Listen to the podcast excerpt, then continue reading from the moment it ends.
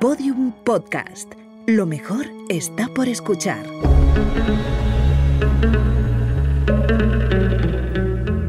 Dentro de la pirámide, con Nacho Ares, en Podium Podcast.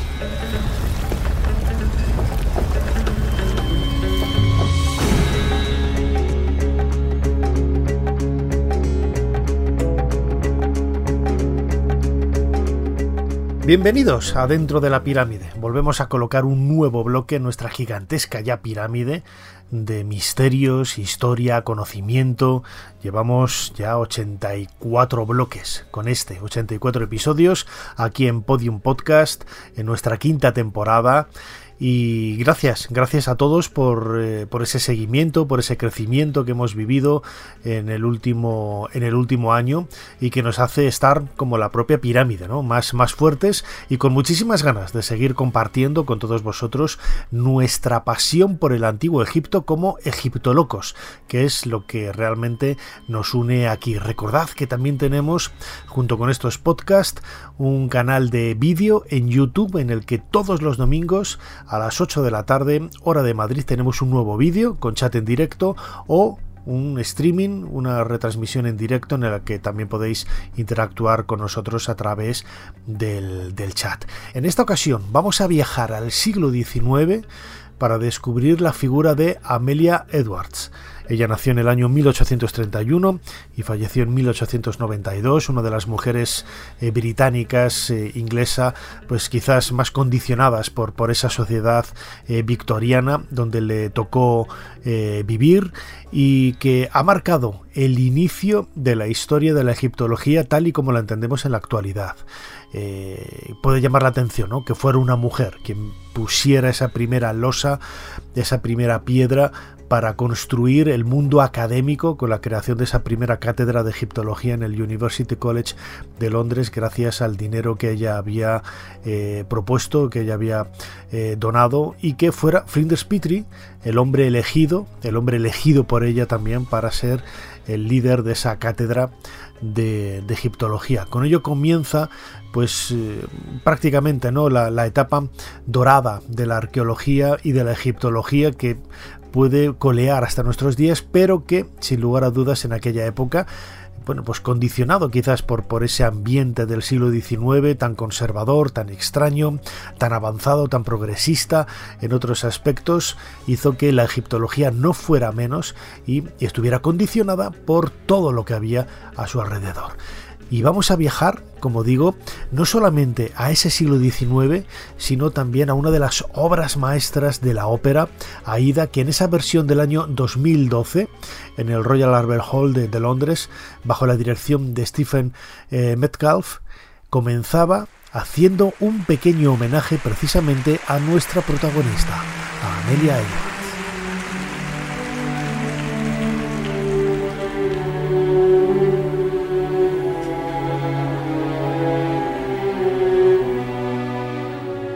Los aplausos anuncian la llegada del director de orquesta, se han abierto ya las cortinas que dejan ver el escenario de este Royal Albert Hall del centro de Londres, a pocos metros de donde vivió tiempo después de la vida de Amelia Edwards Howard Carter, el descubridor de la tumba de Tutankamón, y sobre ese escenario de este teatro eh, mítico en la historia de los espectáculos londinenses, vemos a Amelia Edwards deambulando en una excavación. Es una recreación, un homenaje que nos hace viajar a esa época victoriana del último tercio del siglo XIX, en donde Egipto lo ocupaba prácticamente todo. El legado de la cultura faraónica había marcado quizás eh, con un marchamo dorado, con un marchamo de, oro, la historia y las inquietudes de muchos eh, victorianos y de muchos europeos de aquella época. Hay que recordar que en el año 1822 consigue descifrarse la escritura jeroglífica y con ello se abre, como yo he dicho siempre, el tarro de las esencias. Ese conocimiento que se tenía hasta entonces del Egipto faraónico, reducido únicamente a los autores clásicos o a la Biblia, empieza a verter y empieza a darnos información sobre un, un periodo de tiempo de casi 3.000 años que hasta entonces era prácticamente eh, desconocido. Y esto es lo que, lo que captura, lo que subyuga la, la fantasía y la imaginación y el interés de Occidente. Hay algunos protoegiptólogos o aventureros como John Gardiner Wilkinson, este inglés nacido a finales del siglo XVIII y fallecido en, 1700, en 1875, perdón, quien publicó eh, esas costumbres y maneras de los antiguos egipcios, la primera publicación cuasi científica para lo que era aquel momento, eh, con dibujos sacados de representaciones de, de tumbas, eh, monumentos, una arqueología incipiente. Wilkinson fue precisamente quien puso número a las tumbas del Valle de los Reyes. Hoy en muchas de ellas todavía se puede ver en esa tinta de color rojo los números que Wilkinson fue dando a cada una de las tumbas para hacer un listado que hoy todavía se sigue utilizando. Dentro de la pirámide. Un viaje a los secretos del Egipto faraónico. En Podium Podcast. Con Nacho Ares.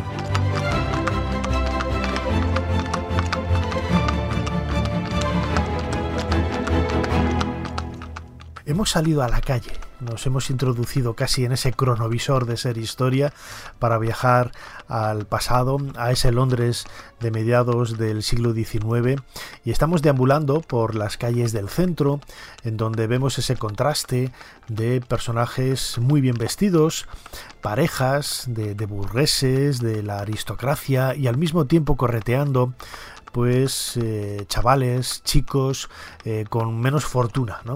en, esa, en, esa, en esa vida. Todos ellos de alguna u otra forma están eh, condicionados. ¿no? no voy a decir de una forma quizás muy intensa, pero sí que están inspirados o por lo menos subyugados, como decía antes, por todo lo que viene de Egipto. Y Amelia Edwards fue quizás una de esas pioneras pionera no solamente en poder eh, trabajar de su, de, su, propia vocación, que era la escritura. Hay que recordar que Amelia Edwards era, era escritora y tuvo algunas eh, novelas de, éxito, como The Phantom Coach, publicada en el año 64, o en ese mismo año, ¿no? Eh, Barbara's History.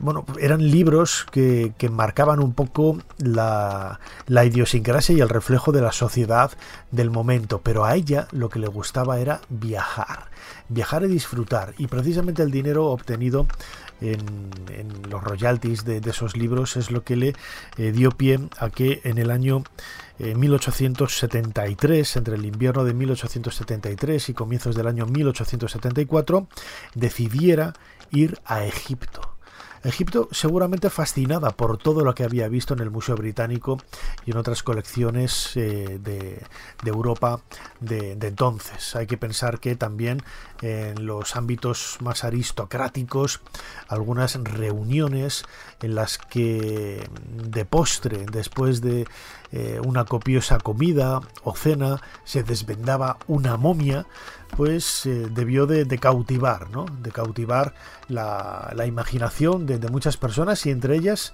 la de Amelia Edwards, que seguramente quiso viajar a Egipto para poder conocer in situ en ese país maravilloso eh, cómo era la realidad que rodeaba a esa misteriosa civilización que poco a poco empezaba a florecer, o mejor dicho, poco a poco empezaba a dar sus, eh, eh, su verdadero sentido ¿no? en, el, en el reflejo quizás de una sociedad que hasta entonces había estado viviendo a espaldas de una realidad histórica que poco a poco, gracias al desciframiento de la escritura jeroglífica, pudo ver la luz. Pero ¿quién era Amelia Edwards? Hemos tomado un, audio de un vídeo del canal de YouTube eh, Heritage Key en el que Stephen Quirke, que yo tuve la oportunidad de conocer hace, hace varios años, un egiptólogo que es conservador del University College de, Londres, en concreto trabaja en el, en el Museo de, Flinders Petrie, eh, con familia venezolana, lo que le permite hablar un poquito de, español y entenderlo, aunque prefiere, lógicamente, defenderse en, en inglés. Y él cuenta un poco cuál es el trasfondo que hay detrás de la realidad de Amelia Edwards, esa mujer victoriana que tuvo que luchar contra muchos elementos, ¿no? Eh, contrarios quizás a esa sociedad tan mm, encorsetada en una serie de, de, ideas que nada, nada tenían que ver con lo que realmente buscaba la buena de, de Amelia Edwards. Ella se dice que, que, era gay, era homosexual, siempre viajó con su pareja, Ellen Drew Breiser, eh, decían que era pareja. Ella nunca reconoció en, vida que, fuera eh, gay, que fuera lesbiana.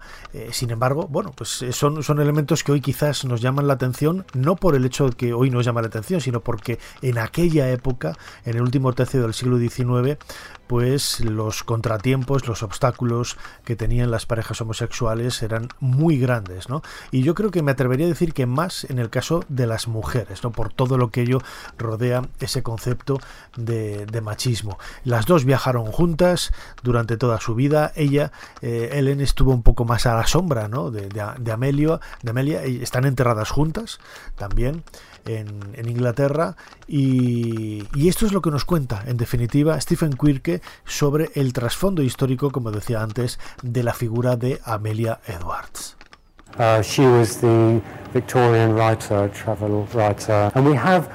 Fue una escritora victoriana, una escritora de viajes. Y tenemos cerca de mil objetos en esta exposición que vienen de su propia colección privada, que formó con la ayuda de Petrie para hacer una muestra didáctica. Ella decía, yo no soy egiptóloga, no soy arqueóloga, pero quiero dejar mi propio legado. Quiero que mi dinero sirva para hacer algo, un lugar donde yo misma podría haber estudiado. En aquella época, en 1892, la única universidad de Inglaterra que otorgaba títulos a mujeres era el University College de Londres. Ella quería que Petrie fuera el primer catedrático, porque era el que trabajaba con más energía. Por eso dejó esta cláusula en su testamento, que el primer catedrático no tuviera más de 40 años, y Petrie tenía en aquel momento 39. Su colección educativa se correspondía en gran medida con el tipo de material que alguien de clase media podía permitirse en esa época. No hay nada espectacular, excepto una pieza que sacaré ahora de la vitrina. Se trata de un objeto para el culto de los reyes. Con él aseguraban que el faraón recibiera ofrendas a través de la estatua y el orden se mantenía para toda la eternidad. Así que cada rey tenía una figura como esta, porque este es un momento muy ritual en la historia del arte. Normalmente el concepto de bello en el antiguo Egipto, la palabra nefer, se identifica con el cuerpo ideal, los límites ideales. Así que Nefer también significa los límites. Se trata de una escultura de finales de la dinastía 12. El faraón Amenemhat III tenía un método particular para representar su rostro. En lugar de una sonrisa uniforme, la cara muestra algunas marcas de la edad. Solo se ven las líneas de las mejillas. Los labios están ligeramente inclinados hacia abajo. Los párpados son pesados y eso es muy raro. Muestran juventud, no infancia. Cuando muestran a los niños, tienden a ser mini jóvenes. No tienen proporción de los niños y tampoco de la vejez. Es la juventud la que expresa primero lo que es bello. En cambio, los cuerpos son normales, son cuerpos perfectos útiles, pero con el rostro han hecho algo diferente. En el arte egipcio la cabeza tiene que ver con la identidad. Como dicen en el libro de los muertos, se trata del secreto, que es la fórmula que está inscrita en la máscara de oro de Tutankamón. Así que tenemos la misma idea de la cabeza como una especie de identidad, desde un punto de vista religioso, pero de una manera diferente. Siempre fue uno de los objetos más destacados de la colección. Hay una fotografía de su escritorio poco antes de morir, cuando parte de su colección estaba en su propia casa y está allí. Así que ella debía apreciarlo. Nada de esto estaría aquí sin Amelia Edwards. Uh, she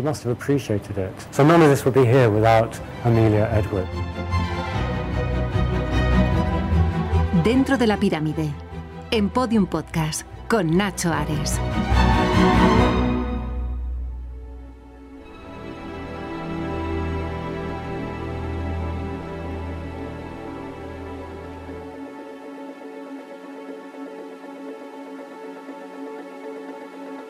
¿Cómo era el Egipto que conoció Amelia Edwards? ¿Cómo era ese Egipto del siglo XIX, de la época de los eh, otomanos, que todavía, todavía hoy tiene muchos reflejos en la sociedad actual y en muchas tradiciones que han llegado prácticamente hasta nosotros? La acompañamos en esa embarcación que nos lleva hasta Alejandría.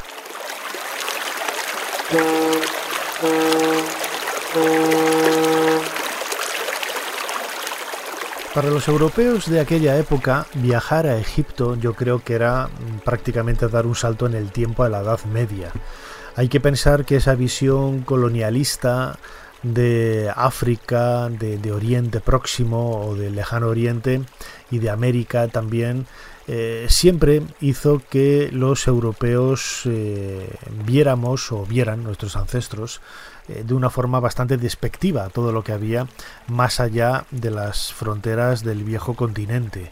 Viajar a El Cairo, como digo, era viajar a la Edad Media, en donde es cierto que había lugares sofisticados, ya había grandes hoteles, ya había algunas eh, empresas que se dedicaban a la organización de, viajes eh, turísticos para los adinerados europeos o americanos, eh, acordémonos, por ejemplo, de, Cook, la Thomas Cook, la, agencia que utilizó esos barcos ¿no? que ya nos empleaban en el Mississippi para realizar eh, esos primeros cruceros ¿no?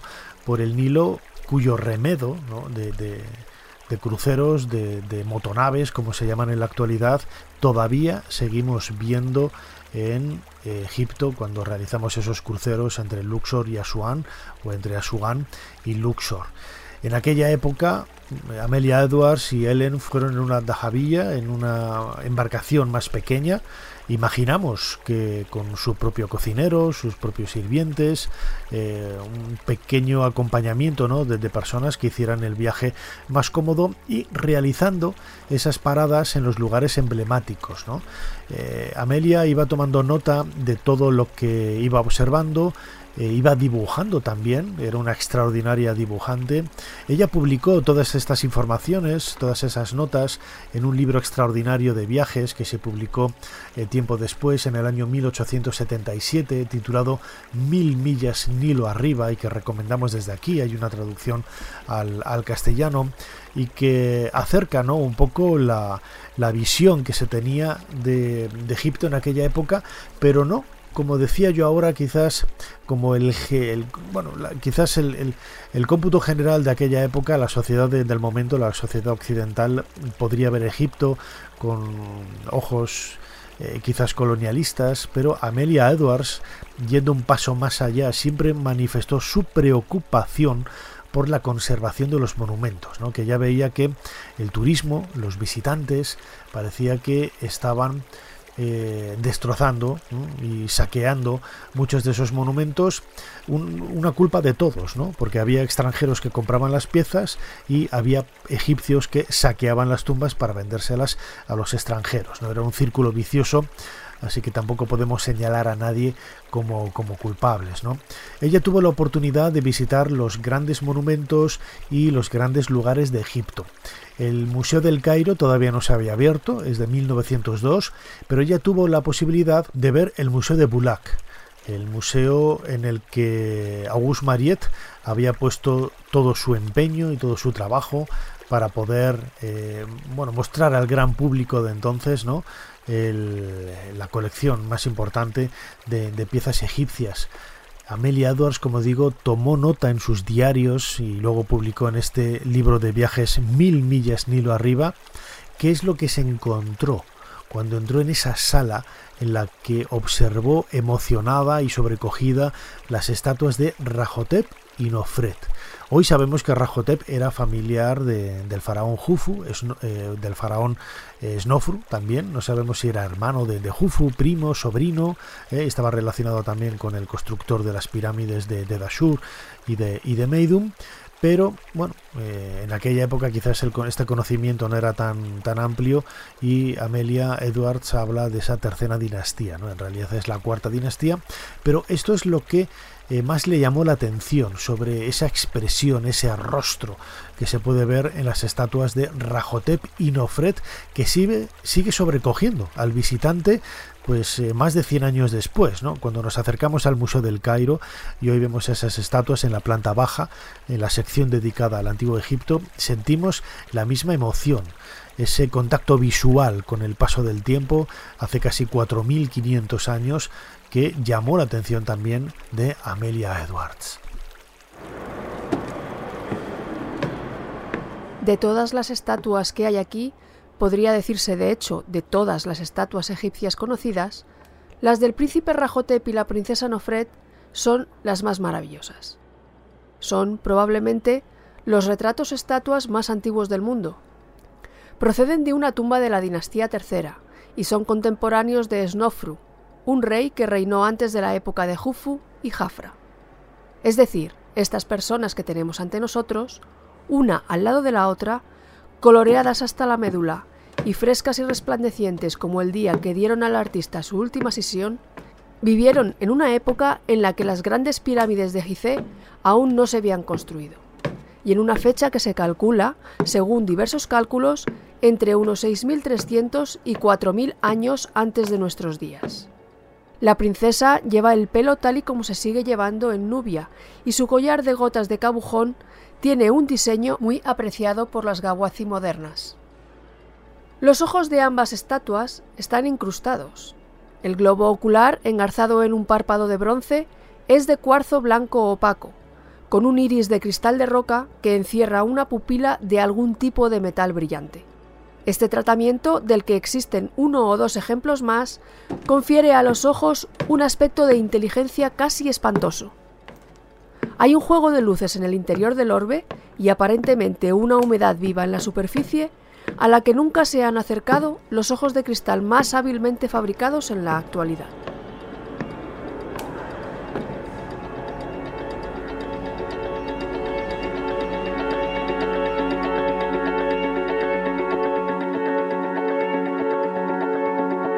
Dentro de la pirámide, con Nacho Ares, Podium Podcast.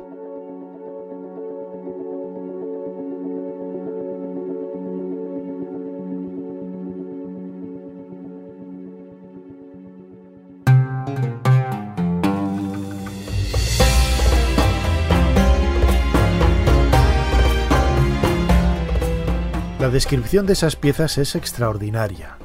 Hoy todavía, cuando las visitamos en el Museo del Cairo, podemos ver esa policromía conservada de una forma maravillosa, ese detalle de los ojos y bueno, que nos acercan un poco a la personalidad de, de Rahotep, ese familiar del faraón Keops, constructor de la Gran Pirámide, y de su esposa Nofret, la hermosa, ¿no? Eh, es una escultura que, marca un poco la historia del arte egipcio, con esos formalismos en donde él aparece representado de un color más oscuro y ella de un color amarillento.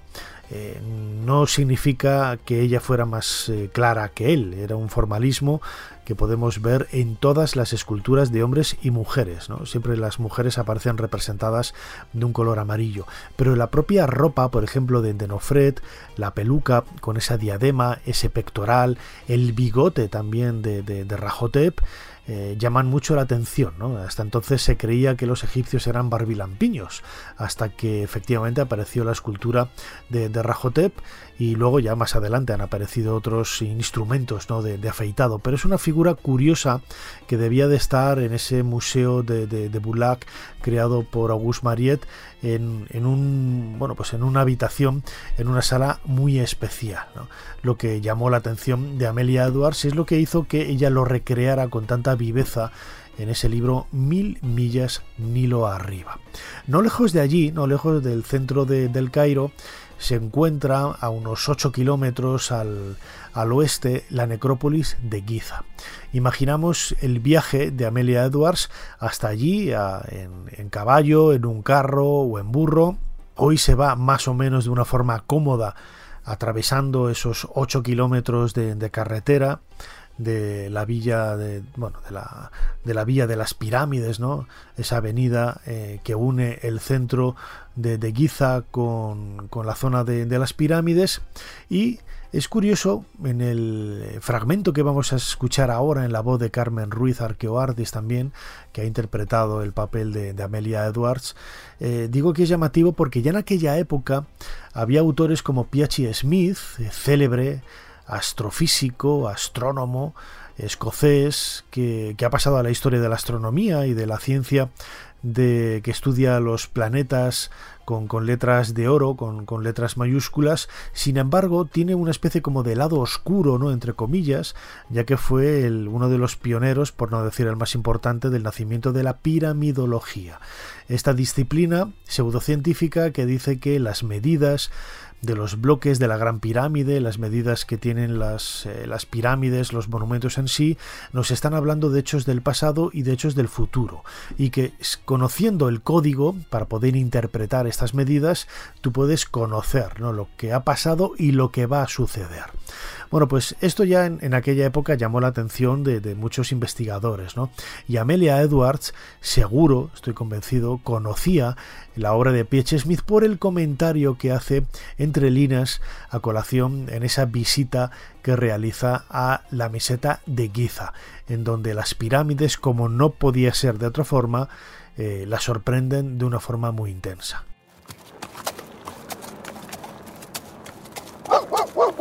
La vista desde este lugar es inmensa.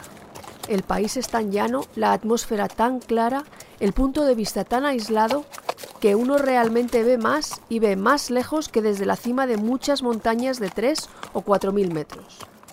La Tierra está, por así decirlo, inmediatamente debajo de uno, y la gran necrópolis se ve como en un plano.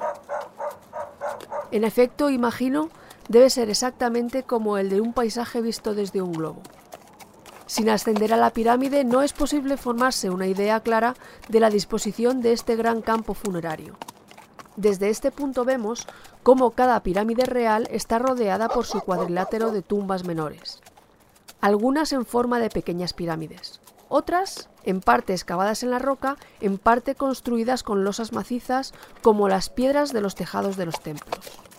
Vemos como Keops, Kefren y Micerinos yacen cada uno bajo su montaña de piedra, con su familia y sus nobles a su alrededor. Vemos las grandes calzadas que maravillaron a Heródoto y por las que se transportaban las piedras gigantes.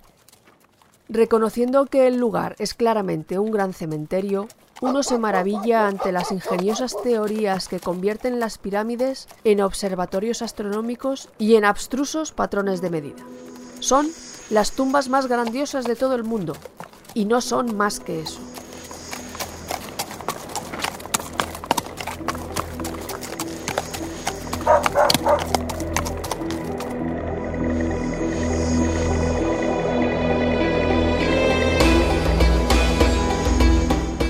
Debían de ser viajes muy pintorescos, ¿no? Lo recreamos ahora con esos efectos de, los caballos, de los, de los carros, eh, llevando a los turistas de un lugar a otro, pero debían de ser viajes bastante emotivos y muy intensos desde el punto de vista del conocimiento. Hay que pensar que en aquella época, a pesar de, las quejas que manifiesta Amelia Edwards por la cantidad de, turistas que hay, pues me gustaría verla ahora mismo. ¿no? En algunos lugares de, Egipto el turismo está masificado y no hay no hay límite no no hay límite a la hora de, dar eh, de vender entradas para, para, lugares como la meseta de, de, Giza o algunos templos y bueno pues es un poco triste no yo en ocasiones he tenido que recomendar a los grupos que llevo que no accedan a un sitio o a otro porque no es que no no, no se puede caminar de la la cantidad de gente que hay.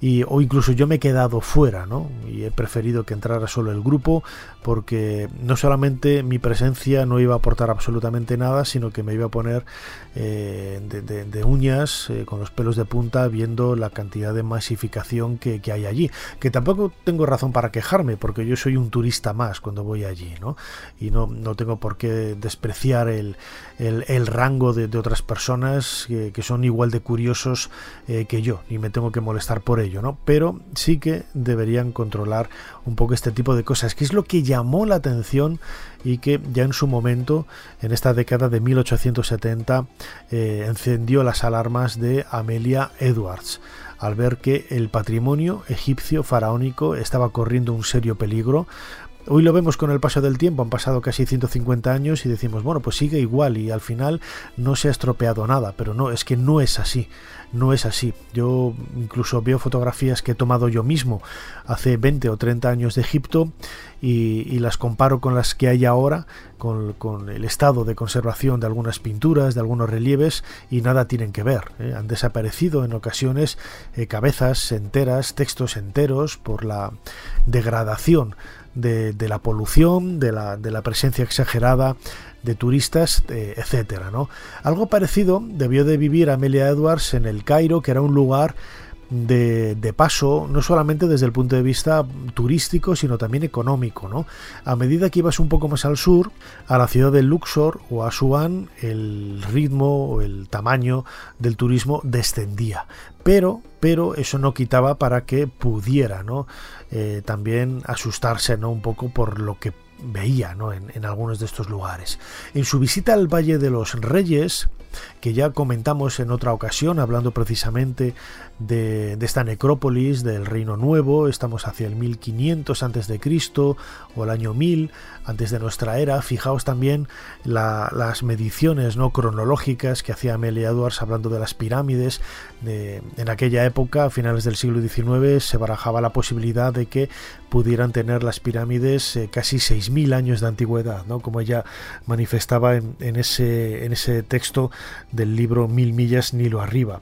Hoy están mucho más, mucho más acotadas, pero la fascinación que, percibe, que se percibe en la voz emocionada, en este caso en la escritura emocionada de Amelia Edwards, al entrar en el, en el Valle de los Reyes, eh, traspasa ¿no? todo el, paso de, de, las décadas, de los siglos, y hoy cuando lo leemos nos transmite la misma emoción que muchos de nosotros sentimos cuando entramos en una tumba del Valle de los Reyes, como vamos a hacer ahora de la mano de Amelia Edwards, en la voz de Carmen Ruiz Arqueoartis.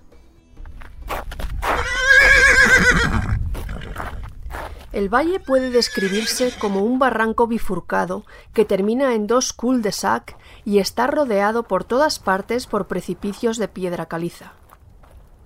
Serpentea detrás de los acantilados que dan a Luxor y Karnak y corre casi paralelo al Nilo. Las tumbas del valle de Babel Moluk son tan diferentes a las tumbas de estos acantilados frente a Luxor como si los reyes y los nobles tebanos fueran de diferentes razas y credos. Esos escribas y dignatarios sagrados, con sus esposas y familias y sus numerosos amigos y sirvientes, formaban un grupo alegre. Amaban las cosas de esta vida y de buena gana hubieran llevado consigo sus pasatiempos y placeres a la tierra más allá de la tumba. Los reyes, por el contrario, cubrieron cada palmo de sus últimos palacios con escenas de la vida que aún está por venir. El viaje del alma tras su separación del cuerpo, los miedos y peligros que la acosan durante su tránsito a través del inframundo, los demonios a los que debe combatir, los jueces a quienes ha de responder, las metamorfosis que debe sufrir, inspiran temas para una decoración sin límites.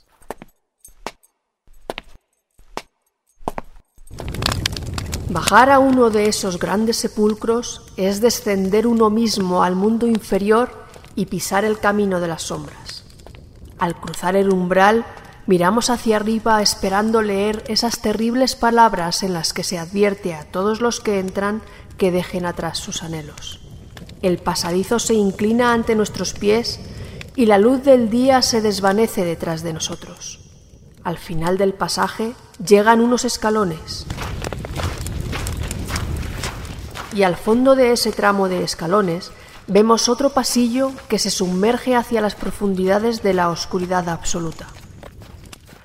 Las paredes de ambos lados están cubiertas con columnas de texto jeroglífico, intercaladas con formas ominiosas, mitad deidad, mitad demonio. Enormes serpientes se retuercen junto a nosotros a lo largo de las paredes. Los espíritus guardianes, de aspecto amenazador, avanzan blandiendo espadas de fuego. Cuanto más lejos vamos, más extraño se vuelve nuestro entorno. Las paredes están repletas de objetos feos y malvados. Serpientes, murciélagos y cocodrilos, algunos con cabezas y piernas humanas, algunos vomitando fuego, algunos armados con lanzas y flechas, persiguen y torturan a los malvados. A estos desgraciados se les arranca el corazón, se les hierven calderos, otros están suspendidos cabeza abajo sobre lagos de llamas. Son lanzados, decapitados y conducidos en bandas sin cabeza a escenas de mayor tormento. El lugar es fantasmal y está plagado de pesadillas.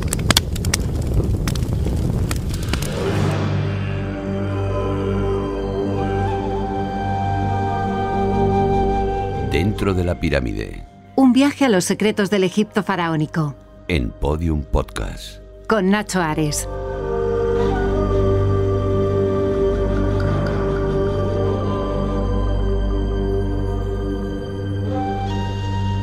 Esa preocupación de Amelia Edwards por el patrimonio egipcio es lo que hizo que dedicara parte de su, de su fortuna, de su pequeña fortuna que había conseguido vendiendo, vendiendo libros y escribiendo grandes obras literarias como este libro de viajes que estamos comentando, eh, lo dedicó, como digo, a la creación de esa primera cátedra de egiptología en el University College de Londres una institución que luego a la postre eh, acogió el Museo de Flinders Petrie, eh, que hoy es eh, visitable, y dentro de él, como escuchábamos en la voz de Stephen Quirke, uno de sus comisarios, uno de sus conservadores, mejor dicho, en la actualidad, cuenta con muchas de las piezas de la colección personal, de la colección privada de, Amelia, de Amelia Edwards.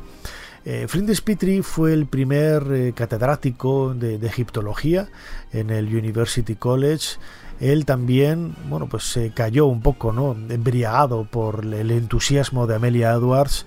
Eh, algunas de sus excavaciones y de sus misiones arqueológicas estaban sufragadas por el Egyptian Exploration Fund, el fondo para la exploración de Egipto y que bueno con el paso del tiempo se convierta se convierte mejor dicho en la Egyptian Exploration Society la sociedad para la exploración de, de, Egipto una institución realmente importante que sufraga divulga y da a conocer muchos de los trabajos que se realizan en el ámbito egiptológico en el marco ¿no? de la propia de la propia institución en este fragmento de una serie de televisión, Los grandes hombres de la egiptología, una serie de televisión francesa de los años 90, en este caso dedicado a la figura de Flinders Petrie, mm, descubrimos cómo fueron esos últimos días de la biografía de Amelia Edwards y sobre todo cómo la figura de Flinders Petrie puede considerarse el heredero natural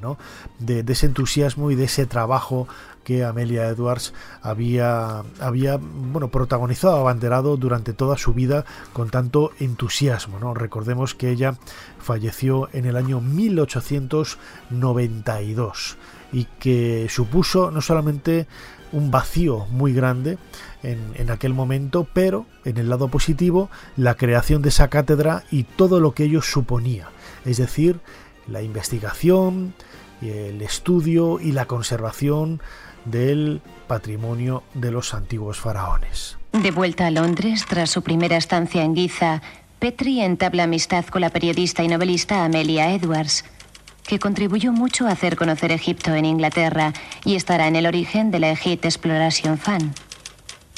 Gracias a esta sociedad destinada a proteger los monumentos egipcios, William Petrie recibe el dinero necesario para sus primeros trabajos. El joven parte a explorar Tanis en el delta, donde descubre un paisaje lunar ahogado en la niebla. Los proyectos de excavaciones egipcias me fascinan. Espero que los resultados justifiquen mi empresa. Me parece que la verdad reside en una anotación y en una comparación minuciosa de los detalles más ínfimos.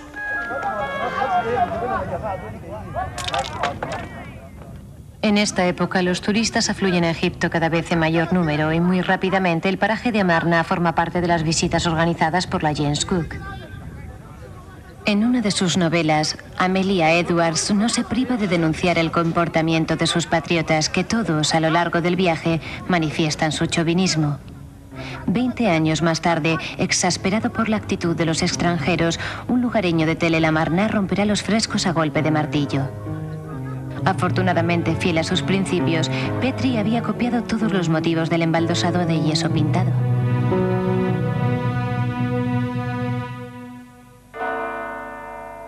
El año 1892 marca un giro en la vida de Petri. Su madre muere y algunas semanas más tarde, a su vez, Amelia Edwards, su protectora de siempre, fallece. Miss Edwards legaba sus colecciones egipcias al University College de Londres y hacía una donación para la creación de una cátedra de egiptología a condición de que William Petrie fuera el primer titular. Para el profesor es el inicio de una larga historia con el University College que se convierte en un centro de estudios universalmente conocido. En lo sucesivo, Petrie reparte su tiempo entre Egipto, donde pasa el invierno, e Inglaterra, donde imparte sus clases y publica sus trabajos.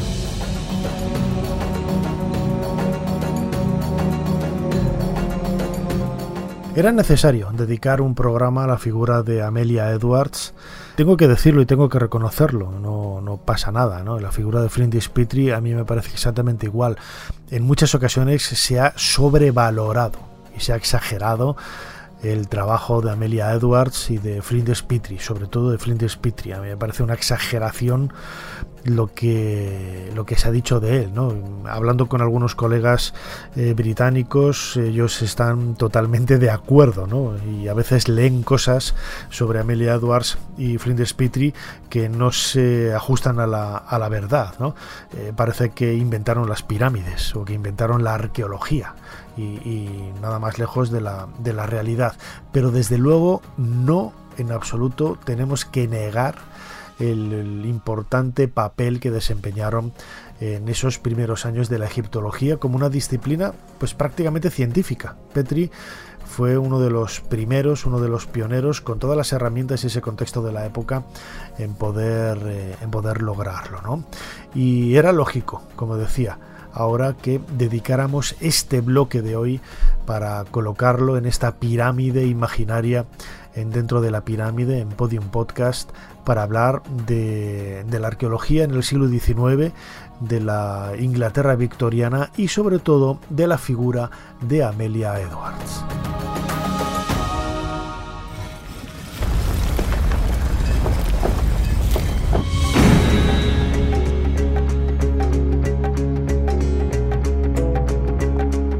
Cerramos la puerta de nuestra pirámide. Muchísimas gracias a todos por estar ahí una vez más. Espero que hayáis disfrutado de este nuevo capítulo dedicado a la figura de Amelia Edwards.